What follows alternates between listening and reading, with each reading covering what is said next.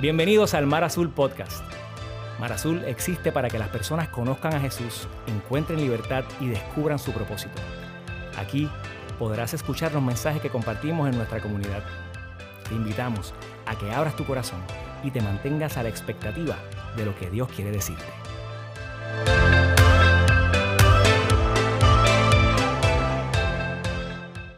Así que eh, aquellos que nos visitan por primera vez, bienvenidos aquí a Mar Azul.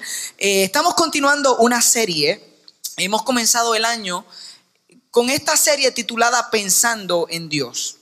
Hemos hecho una pausa como iglesia y hemos dicho, debemos comenzar el año pensando en Dios, básicamente porque hemos dicho que es importante la forma en la que nosotros pensamos sobre Dios. Porque de la manera en la que pensamos sobre Dios va a afectar todo lo que nosotros hacemos o dejamos de hacer en la vida. Y hemos estado visitando un verso en Éxodo.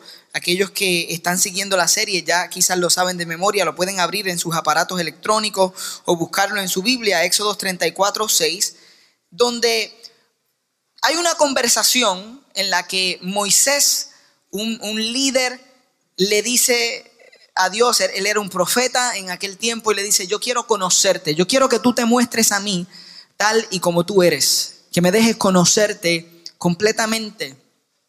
Y Dios le dice, bueno, eh, Moisés le dijo, muéstrame tu gloria. Y Dios le dijo, si te muestro mi gloria, te mueres, pero, pero voy, a, voy, a, voy a, a dejarte conocer mi nombre.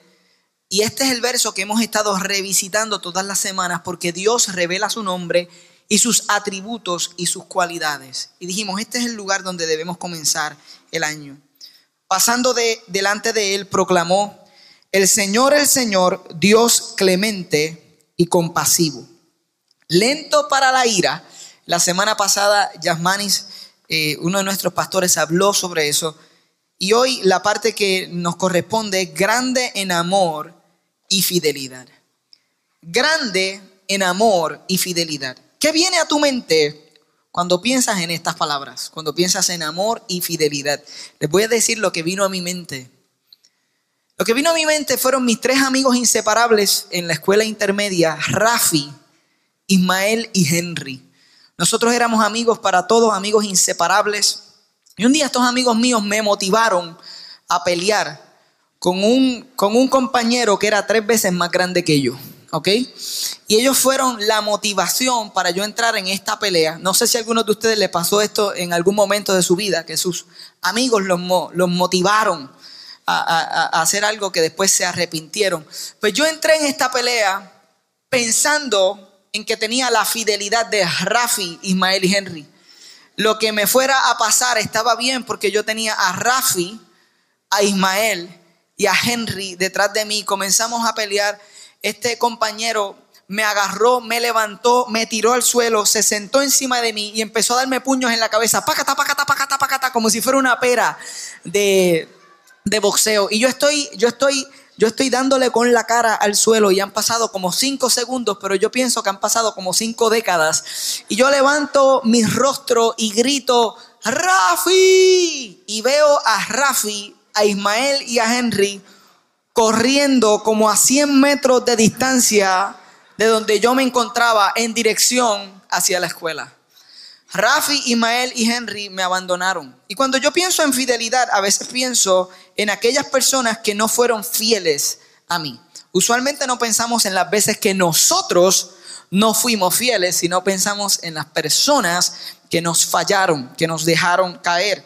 Pero también la otra cara de la moneda pensé en momentos donde la fidelidad de alguien me ha sorprendido.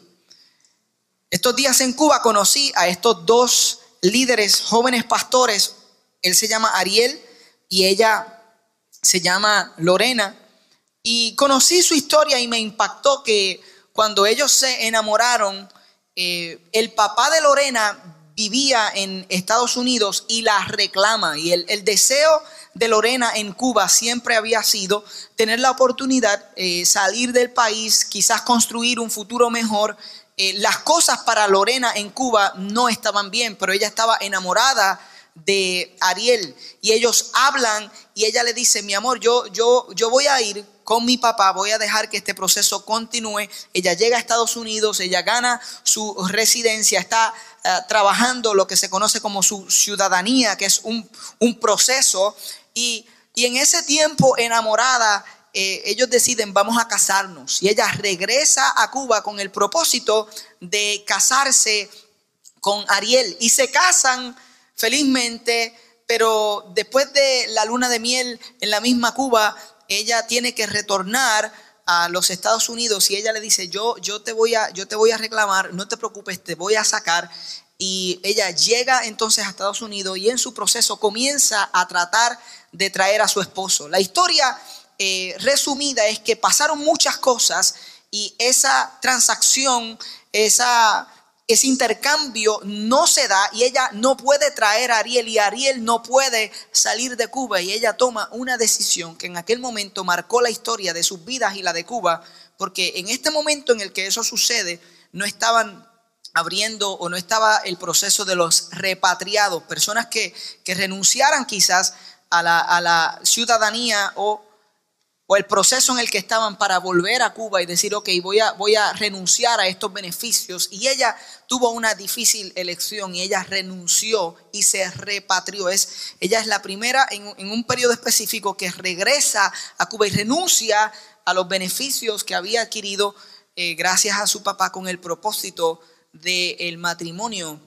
que tenía con Ariel. Y ellos son fenomenales. Si ustedes van a conocer a Ariel, porque lo invité y él tiene, eh, en este momento, él puede salir, ella no, él tiene una visa y antes de que se gaste o se acabe esa visa, él, él, tiene el compromiso de estar aquí con nosotros. Es cantante, salsero, maravilloso, ingenioso, tiene los mejores chistes en la historia de toda Cuba y de toda la humanidad.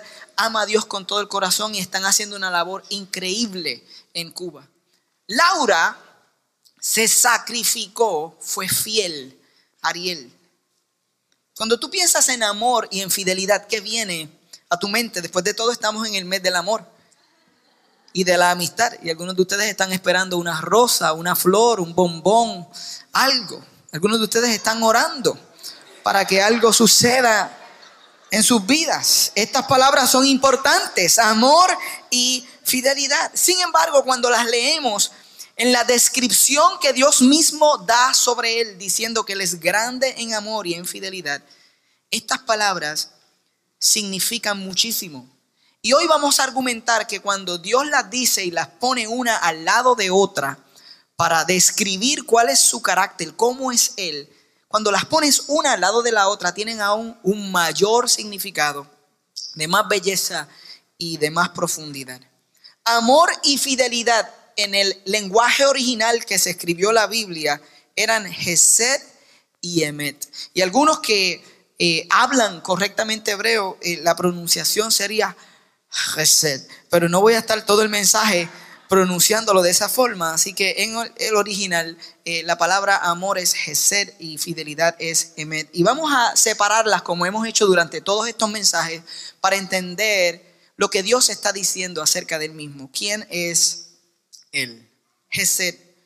Esta palabra se traduce como amor, pero no se detiene en amor. O sea, si esta palabra nosotros la dejáramos traducida solamente como amor, estaríamos perdiendo gran parte de su significado. Y esto es interesante porque para el hebreo, esta palabra, eh, no tiene una traducción directa al inglés o al español eh, es muy amplia en significado. Por eso las versiones, cuando la traducen, la traducen diferente. La reina Valera la traduce como misericordia y verdad. Y esta versión está usando amor y fidelidad. Y hay otras versiones que hablan de amor inagotable. Eh, todos utilizan una forma en particular para tratar de explicar lo que Dios quiso decir cuando usó la palabra Gesed para describirse a él mismo. Incluso los judíos, ellos entendían que la vida, eh, la vida misma, el concepto de la vida para ellos era sostenida por, por tres componentes. El primero era lo que ellos le llamaban el Torah, que era la, la, palabra de Dios. El segundo era el aboda, que era la adoración a Dios. Ellos creían que la vida consistía en la palabra de Dios, en la adoración a Dios. Y la tercera era Gesed, que era el amor de Dios. Por lo tanto, para el judío esta palabra era muy importante. Y entender el concepto de lo que esta palabra significa es central para nosotros poder relacionarnos con Dios de la forma que Él anhela que nosotros nos relacionemos. Esta palabra aparece en más de 250 ocasiones en el Antiguo Testamento. Pero hay un debate por años sobre qué significa realmente. Algunos dicen, pues es misericordia, más que nada. Algunos dicen, pues es eh, amor. Algunos dicen, pues es gracia. Otros dicen, pues es amabilidad. ¿Y cuál es la respuesta correcta? La respuesta correcta parece ser todas, todas las anteriores. ¿Ustedes se acuerdan de aquellas pruebas eh, que tenían una, unas bolitas que uno llenaba con un lápiz número dos? Tenía que hacer un lápiz número dos. Y tenía una opción que era todas las anteriores. Gesed es tan amplia en su significado que bien pudiera ser todas las anteriores. Miren como un eh, teólogo estudioso judío hebreo escribió sobre esta palabra lo siguiente. La palabra Gesed, él se llama Daniel Block, él escribió, la palabra Gesed en hebreo no puede ser traducida con una sola palabra. Es un término utilizado en pactos. Escuche eso y guárdelo porque vamos a hablar de pactos ya mismo encerrando en sí mismo todos los atributos positivos de Dios, amor, confiabilidad, misericordia, gracia, amabilidad, fidelidad, en resumen, actos de devoción y amor que van más allá de lo requerido por el deber. Fíjense lo que me llama la atención. De toda esa descripción, lo más que me habló fue lo último, actos de devoción y amor que van más allá de lo requerido por el deber. ¿Cuántos enamorados hicieron cosas más allá de las requeridas por el deber? ¿Cuántos de ustedes alguna vez en la vida han estado enamorados? Si usted ha estado enamorado, usted sabe lo que es Gesed.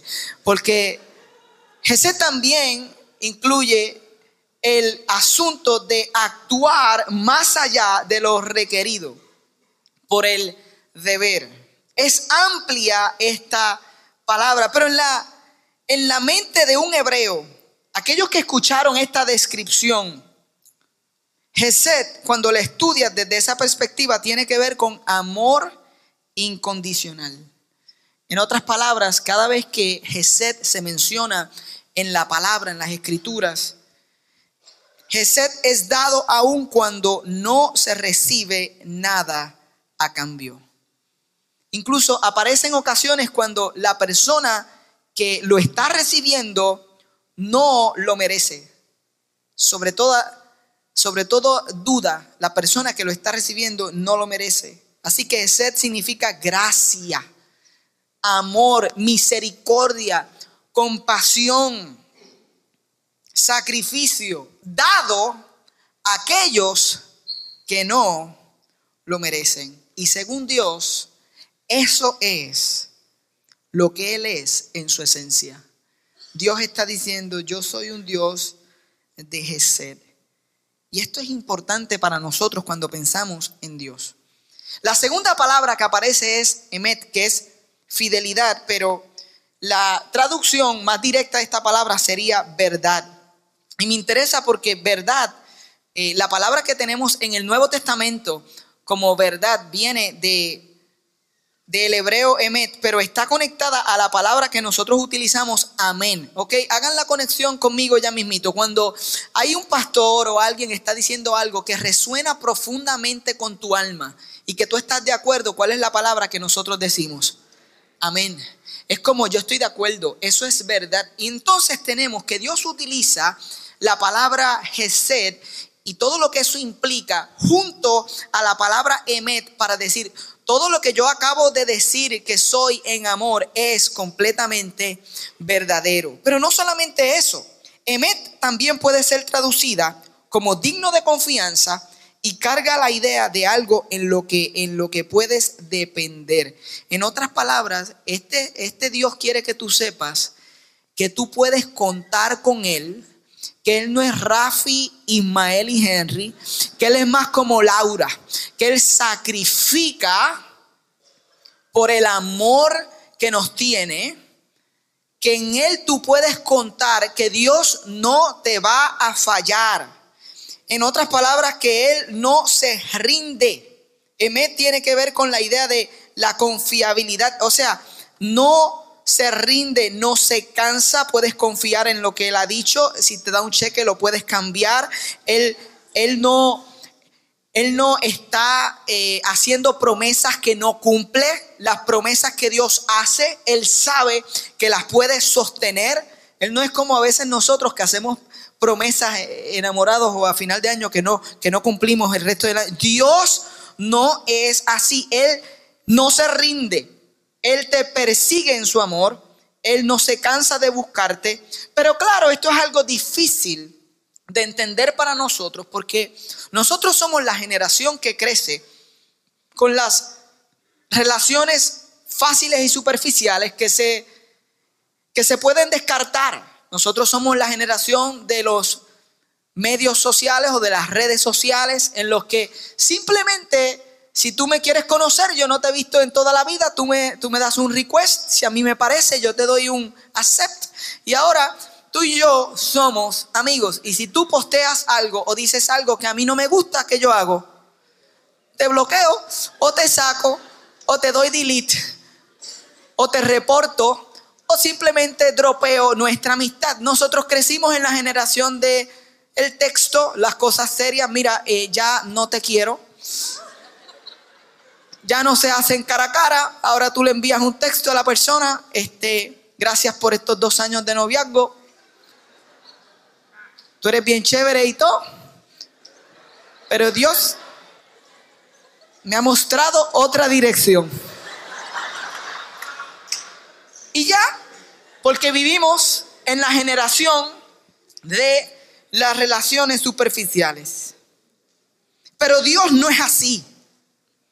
Dios es Emet, Él es fiel. Y la escritura está llena de ejemplos de estas dos palabras. Durante toda la serie hemos estado encontrando en el Antiguo Testamento y luego en el Nuevo momentos donde estas palabras aparecen. Porque dijimos que Éxodo 34 es el verso más citado por la Biblia. O sea, la Biblia usa el lenguaje de Éxodo 34 eh, en más lugares que cualquier otro verso.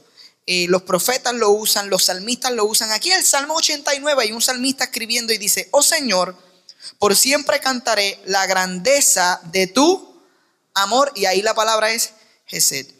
Por todas las generaciones proclamará mi boca tu fidelidad, que es Emet, y declararé que tu Gesed permanece para siempre, que has afirmado en el cielo tu tu fidelidad y constantemente en la palabra lo encontramos. Y me encanta el, Salmo 89 porque en un, en un, momento en el que el, salmista está escribiendo, la, la, voz de Dios mismo irrumpe en el verso 28, este es Dios hablando y dice, mi amor por Él, y está hablando de Jesús, mi amor por Él será siempre constante y mi pacto con Él se mantendrá fiel. Afirmaré su dinastía y su trono para siempre mientras el cielo exista.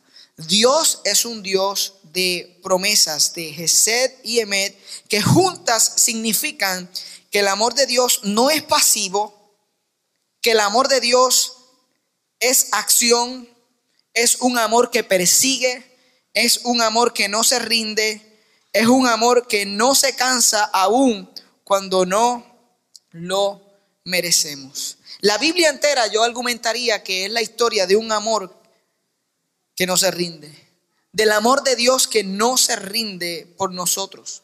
Ahora, yo sé que esto levanta ciertas preguntas, porque tomamos un mensaje como este y lo aplicamos a nuestras vidas y decimos, Dios tiene Gesed y Emet por mí. Dios tiene ese amor incomparable, desbordante, y que habla de gracia, que habla de misericordia y a la misma vez me persigue fielmente sin cansarse eh, aunque yo a veces no lo merezco, pero si eso es verdad, ¿por qué entonces, por qué entonces yo terminé en un matrimonio infeliz? Si Dios me ama tanto, ¿por qué yo estoy eh, en, en este problema legal? ¿O por qué tomé eh, este camino? ¿O por qué si Dios me ama tanto, tengo 40 y, todavía estoy esperando la promesa de Dios sin casarme? Y, y, si, y, si, y si Dios me ama tanto, ¿por qué entonces tengo esta enfermedad crónica? Yo recibí una llamada junto a Cristina esta semana de un pastor que es importante para nosotros, un líder filipino llamado George. Eh, vino aquí a Puerto Rico hace años atrás y aprendimos mucho de él. Fuimos amigos su esposa maravillosa, sirvieron aquí desinteresadamente y nos llama con, con, lágrimas y desesperación en su voz porque su esposa tiene cáncer en el pulmón. Y son momentos como este y preguntas como estas que nos hacen pensar si Dios nos ama tanto y sus promesas son fieles, ¿por qué estoy donde estoy? ¿Cómo es posible que mi mejor amigo haya dormido con mi prometida? ¿Cómo es posible que que mi hijo haya nacido con necesidades especiales. ¿Cómo es posible que una vez teniendo el trabajo que quería lo, lo perdí? Hay momentos en, que, en los que yo creo que es bien difícil reconciliar el que Dios es un Dios de amor y de fidelidad con lo que nosotros estamos viviendo. ¿Cuántos de ustedes han estado ahí? ¿Cuántos saben lo que yo estoy diciendo? Hay momentos que alguien dice Dios es bueno y tú no dices todo el tiempo. Yo no sé si tú te criaste en algún lugar que escuchabas eso. Posiblemente si no has ido a la iglesia jamás te pasó. Pero usualmente en la iglesia nosotros decíamos, Dios es bueno todo el tiempo. Pero hay momentos en los que alguien dice, Dios es bueno y tú dices, será el tuyo. Será tu Dios. Será bueno contigo. Yo no lo puedo reconciliar. Y yo, yo me pregunto, ¿por qué? Nosotros tenemos la expectativa de que un Dios bueno y que un Dios que nos persigue con su amor, ¿por qué es que nosotros pensamos que no vamos a tener problemas como las demás personas y los demás seres humanos en la vida? ¿De dónde viene esa expectativa? Que si Dios es bueno, yo no puedo tener una enfermedad crónica. O que si Dios es bueno, yo no puedo perder el trabajo o que si Dios es bueno, a mí no me puede pasar lo que me está pasando. Yo, para mí es sorprendente de dónde viene esa expectativa. ¿Por qué pensamos que no debemos experimentar ninguna de esas cosas? Y yo creo que es que no entendemos el pacto de Dios con la humanidad desde el principio hasta el fin. Y esto va a ser bien breve, pero déjenme tratar de compartir con ustedes cuál es el pacto del amor de Dios con nosotros los seres humanos más o menos cómo se desarrolla en la historia bíblica. Y estos son 66 libros condensados bien rápido. Pacto. Pacto es una palabra que ya casi no usamos en nuestros tiempos. Es como una palabra de otro tiempo y de otro lugar. Y para los hebreos y su cultura, el pacto era una especie de híbrido entre una promesa y un contrato legal. Eh, el pacto era relacional. Eh, una, o dos personas o más se ponían de acuerdo, se hacían unas promesas y entraban en un acuerdo legal, ya sea que lo firmaran o no, sobre cuáles eran las bendiciones y las consecuencias buenas de, de guardar ese acuerdo, ese pacto, y cuáles eran las maldiciones si se rompía ese pacto. Lo más cercano que nosotros tenemos a un pacto en nuestros tiempos es el pacto matrimonial es el matrimonio. Ustedes recuerdan que cuando nos casamos, aquellos que se han casado, eh, saben que tú haces unos votos y los que no se han casado también porque han estado en las bodas y han estado viendo a las personas hacer votos y calladamente lo has repetido ahí, dice, prometo, prometo amarte. Y tú lo dices ahí sentado. Yo sé porque yo estuve ahí, o sea, esto no es, yo sé y viene y hacemos unos votos. Y los votos son promesas. Prometo amarte en las buenas y en las malas, en salud o enfermedad.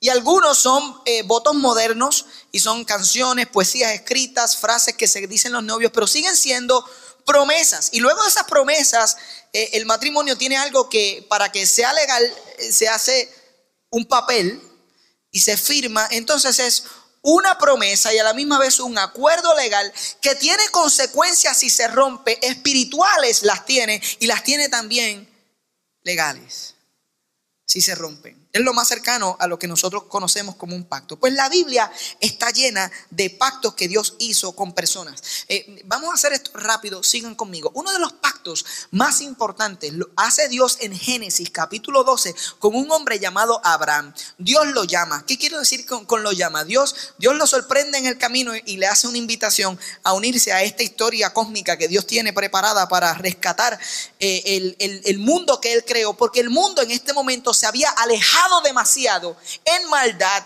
de lo que Dios había establecido. Y Dios dice, ¿cómo lo voy a arreglar? Yo tengo un plan. Y él selecciona este hombre llamado Abraham, lo invita y le dice en Génesis 12, haré de ti una nación grande y te bendeciré. Esa es la promesa. Haré famoso tu nombre y serás una bendición. Bendeciré a los que te bendigan y maldeciré a los que te maldigan. Y por medio de ti serán benditas todas las familias de la tierra.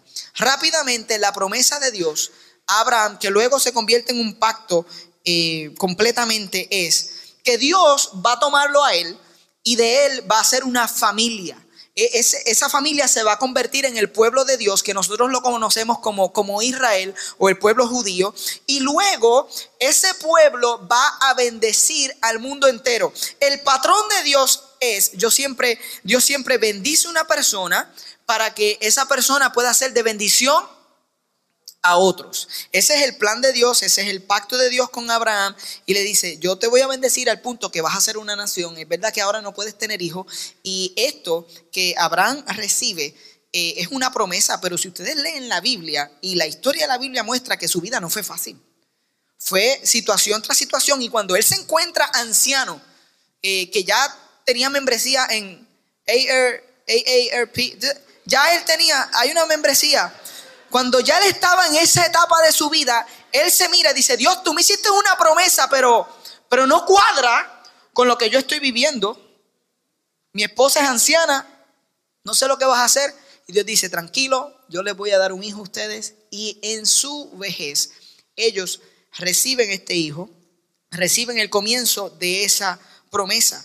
Así que cuando nosotros vemos el Antiguo Testamento, ahora si van fast forward conmigo, eh, eh, está lleno de historias brutalmente honestas, sin editar, eh, sobre Dios siendo fiel a sus promesas hacia el pueblo de Israel y el pueblo de Israel luchando con serle fiel a Dios en retorno. Eso es básicamente el, Antiguo Testamento.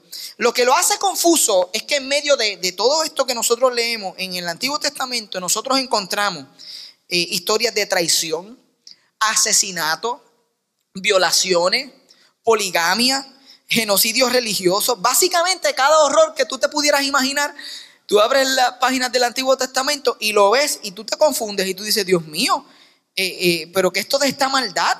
Y tú piensas en ese momento, Dios es como Rafi, Ismael y Henry, que vieron la paliza que yo estaba recibiendo y me dieron la espalda y salieron corriendo. Y hay personas que piensan, Dios, cuando, cuando leen el Antiguo Testamento, Dios no está aquí. O sea, Dios nos dio la espalda a nosotros los seres humanos. ¿Cómo es posible? Sin embargo, si lees bien, te vas a dar cuenta que en todo el proceso Dios está envuelto. Dios está en medio de los desastres de nuestras vidas y todavía eso es una realidad para ti. Dios está en el medio de tu momento más desastroso y más vergonzoso. Dios está en la más grande de tus pérdidas y Él está trabajando para Él sacar lo bueno de todas esas situaciones que están llenas de maldad. Él tiene planes para ti y para mí de bien y no de mal. Él tiene planes para darnos un futuro y una esperanza, dice Jeremías. Cuando Dios mira lo que tú estás viviendo, Él dice, yo voy a transformar esto para tu bien, aunque todavía tú no lo sepas o no lo veas o no lo conozcas o no me sientas, porque esta es la historia, no siento a Dios. El pacto de Dios no es me vas a sentir todos los momentos de tu vida, es que yo te voy a tomar y yo te voy a bendecir y yo voy a trabajar en tu vida. Y hay veces que Dios está más interesado en el desarrollo a largo plazo de nuestro carácter que en nuestra felicidad instantánea. Nosotros queremos felicidad instantánea. Dios dice, no, si yo te estoy haciendo completamente nuevo, el plan para ti es completamente reconstructivo. Esto no es, esto no es para que tú vuelvas a enfermarte, esto es que yo voy a sanar tu generación completamente. Pero es un proceso, es parte de lo que vemos en la historia y Dios está ahí trabajando para erradicar el mal desde el principio. Y lo que nos lleva a Jesús. Porque más adelante en la historia, Jesús es la encarnación de Gesed y de Emet, de, de amor y de fidelidad. Y, y, en Juan lo vemos muy bien, en Juan 1, verso 14 dice, y el verbo se hizo hombre y habitó entre nosotros. Fíjense que Él no nos amó a la distancia, Él habitó entre nosotros se enrolló las mangas, descendió del cielo, cerró la oficina de la gloria para decir, yo tengo que caminar entre ellos, sufrir entre ellos. Y hemos contemplado su gloria. Esto es el lenguaje de Éxodo 34. Este es Juan usando lenguaje porque Moisés dijo, yo quiero ver tu gloria. Y aquí está Juan diciendo, Él habitó entre nosotros, contemplamos su gloria, la gloria que corresponde al Hijo unigénito del Padre, lleno de Gracia, dígalo conmigo, gracia y verdad. ¿Saben cuáles son esas palabras gracia y verdad? Son las traducciones en griego del hebreo Gesed y Emet, gracia y verdad. Aquí tenemos el lenguaje de Éxodo 34 viajando hasta el momento en el que Jesús se encarnó. Dios no nos amó a la distancia. Su amor es activo. Lo vemos en Mateo 9 cuando él llega a el, famoso, eh, ¿cómo se dice en español? Él era un CPA, pero él era un contador público autorizado por Roma que le cobraba en el intercambio de dinero, se echaba demasiado al bolsillo, nadie lo quería, todo el mundo odiaba a los judíos que eran contadores públicos para Roma y en Mateo 9:9 nosotros encontramos que ese que nadie quería hablar con él, que las personas decían, ese no tiene plan ni propósito de Dios en su vida, a ese Jesús fue y lo visitó y le dijo, sígueme. Y a ese lo invitó a ser uno de sus discípulos. Y nosotros vemos a Jesús, su amor en acción, cuando va a un leproso que nadie quiere tocar, que ha sido rechazado por la sociedad y Jesús lo toca y lo sana. Nosotros lo vemos, e, ese amor activo que no se rinde, que nos persigue. En Juan 21, cuando encontramos eh, eh, el relato de Pedro después de haber negado a Jesús, que ustedes saben, le prometió, hoy todo el mundo te va a negar, pero yo soy tu fiel emet disciple. Yo te voy a seguir hasta el final. Y lo encontramos que negó a Jesús y que hizo, renunció a su trabajo de discípulo y de pescador de hombres y retornó a pescar. Y estaba en el barco, estaba sin ropa, estaba tirado para atrás, no quería hacer nada, estaba en depresión, estaba desganado. Y Jesús lo persiguió con su amor. Jesús llegó hasta donde él estaba y le hizo desayuno. Le hizo desayuno en una fogata y le dijo, siéntate aquí que quiero hablar contigo. Y empezaron a hablar y le dijo, Pedro, ¿me amas? Y Pedro decía, tú sabes que yo te amo. Pedro, ¿me amas? ¿Sabes que yo te amo, Señor? Apacienta mis ovejas. Pedro, levántate de donde tú estás. Todavía hay plan y propósito. Si mi amor y mi fidelidad a ti no se han rendido ni se han acabado, porque tú pensaste que se acabó eh, el propósito que tenía contigo? Y en esa conversación vemos a Jesús en ese amor activo y finalmente la vida entera de Jesús fue marcada por amor y fidelidad. Pero en ningún lugar esto es más visible que en la cruz.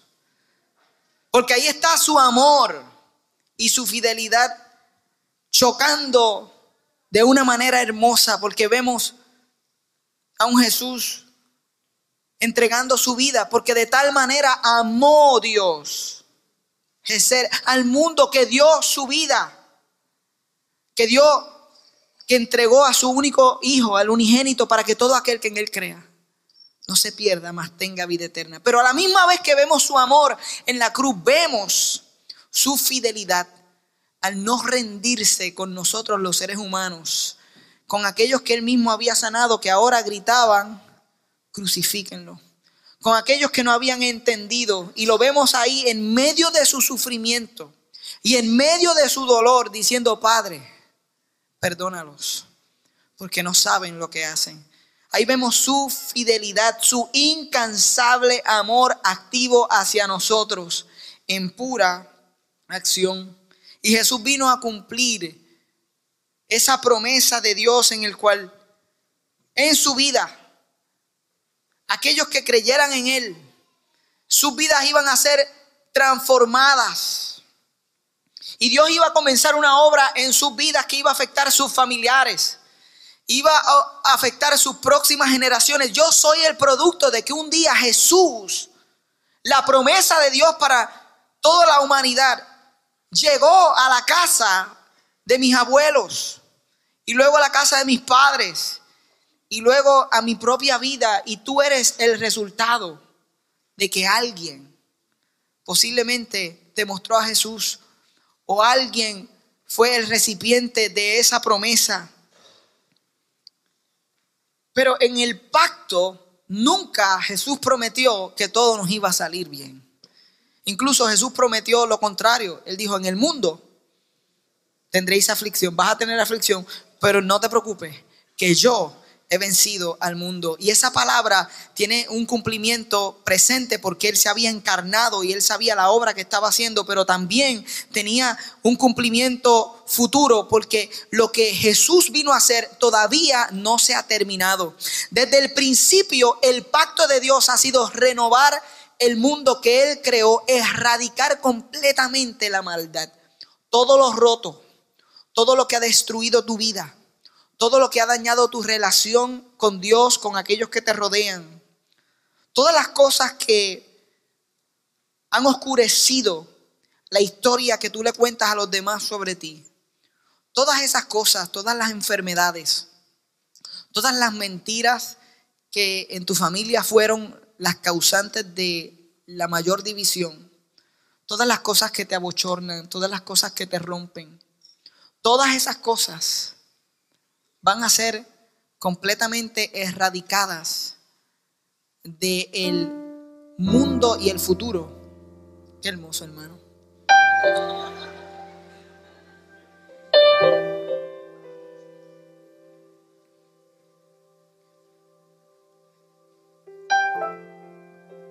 Todas las promesas que Dios tiene para ti son reales, pero ninguna era prosperidad total, nunca enfermedad. Es todo lo contrario, es que Dios va a tomar todas las cosas que han sido diseñadas para destruirte y que Él las va a transformar. Todo obra para bien. Para aquellos que aman a Dios y conforme a su propósito son llamados. Entonces, la expectativa nuestra cuando decimos, Dios, tú eres el culpable yo me enfoco no contigo porque no hiciste esto, porque esta persona en mi familia murió. Cuando nosotros hacemos eso, estamos cometiendo un error porque la expectativa equivocada la tenemos nosotros. Dios prometió restaurarnos completamente. Yo siempre hablo que hay una continuidad entre esta vida y la otra, pero nosotros no lo pensamos. Pero tenemos que pensar en Dios y entender que lo que Dios no complete en esta vida y en esta experiencia, en la eternidad, va a estar completamente realizado. Por eso cuando mi padre muere, yo digo, hoy Él está finalmente sano. Por eso cuando tú pierdes a alguien en el Señor, tú dices que no es, no es adiós, es hasta luego. Porque tú tienes la esperanza de la resurrección.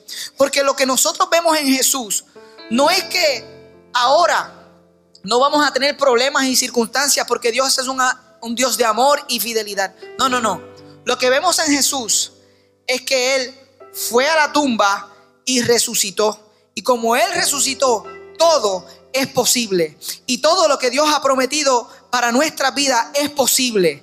Algunas de esas cosas las vamos a ver hoy, otras las vamos a ver más adelante, pero tú puedes estar seguro que lo que Dios ha puesto en tu corazón que va a ser con tu familia, aunque hoy tú mires a tu alrededor y tú digas, yo soy el único, Dios lo va a hacer.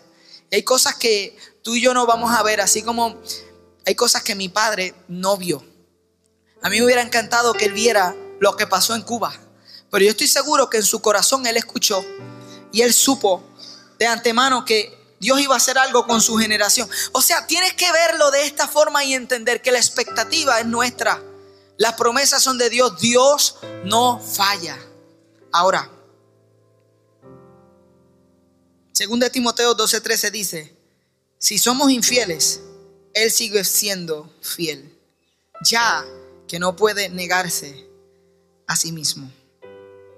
Es posible que la espera te haya empujado a tu límite y tú hayas dicho, no voy a seguir más, no voy a creer más. Y ahora te sientas indigno del amor de Dios porque piensas que tú le diste en la espalda. Tú fuiste Rafi, Ismael y Henry, pero Dios te dice, ¿sabes qué? Tienes que entender mi amor. Tienes que entender lo que es sed y tienes que entender lo que es Emet. Yo no me cansé cuando tú me diste en la espalda. Yo no me rendí contigo. Los planes no cayeron. Mi gracia, mi fidelidad sigue siendo la misma porque eso es quien yo soy independientemente de cómo tú respondas a mi amor. Eso quiere decir que cuando tú y yo nos viramos, con virarnos a Él, la palabra dice que todo aquel que confiese con su boca que Cristo es el Señor, será salvo. ¿Sabes? Básicamente es que tú dejes de correr, que dejes de huir y que confieses, yo necesito arreglar mi vida con Dios y dejar que Él empiece a arreglar las cosas que tiene que arreglar en mí. Y yo creo que hay alguien aquí hoy que necesita decidir que este es el día de salvación, que necesita decidir que hoy tiene que arreglar su vida con Dios. Y si tú estás aquí con ese mero hecho de reconocerlo, Dios va a comenzar a sacar esas cosas y va a comenzar a poner las cosas que Él quiere en tu vida. Habrá alguien que dice, este mensaje yo creo que es para mí. El amor y la fidelidad de Dios están en este lugar. Me gustaría que se pusiera de pie conmigo ahí donde se encuentra. Si luego de escuchar este mensaje necesitas oración, te invitamos a que descargues o abras nuestra app y hagas tu petición para poder comunicarnos y orar contigo. Si te interesa conocer más acerca de nuestra comunidad o quisieras hacerte parte, tu primer paso es Conéctate, nuestra experiencia virtual e interactiva todos los jueves a las 7 y 30 pm. Para participar, solo tienes que ir a nuestra aplicación, entrar al área donde dice Conéctate y acceder al link de Zoom que verás en la pantalla. Si deseas ver estos mensajes, puedes suscribirte a nuestro canal Marazul TV en YouTube y seguirnos en todas nuestras plataformas para que te mantengas conectado a lo que Dios está haciendo en nuestra comunidad. Gracias por acompañarnos y recuerda que nosotros somos la iglesia y existimos para el mundo.